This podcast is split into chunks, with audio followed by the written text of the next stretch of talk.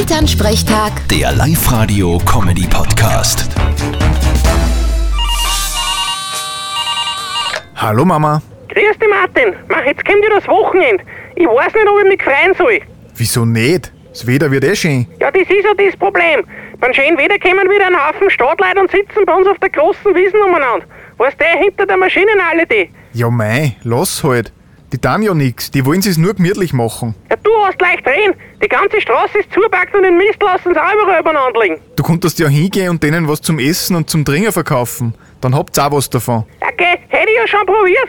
Die haben ja alles selber mit und keiner kauft was. Das ist schlecht.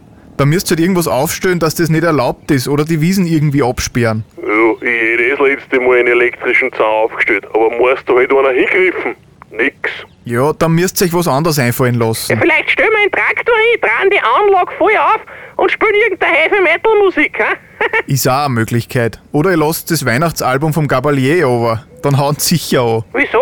Das ist doch eh schön. Na, dann kann ich euch auch nicht helfen. Vierte Mama. Vierte Martin.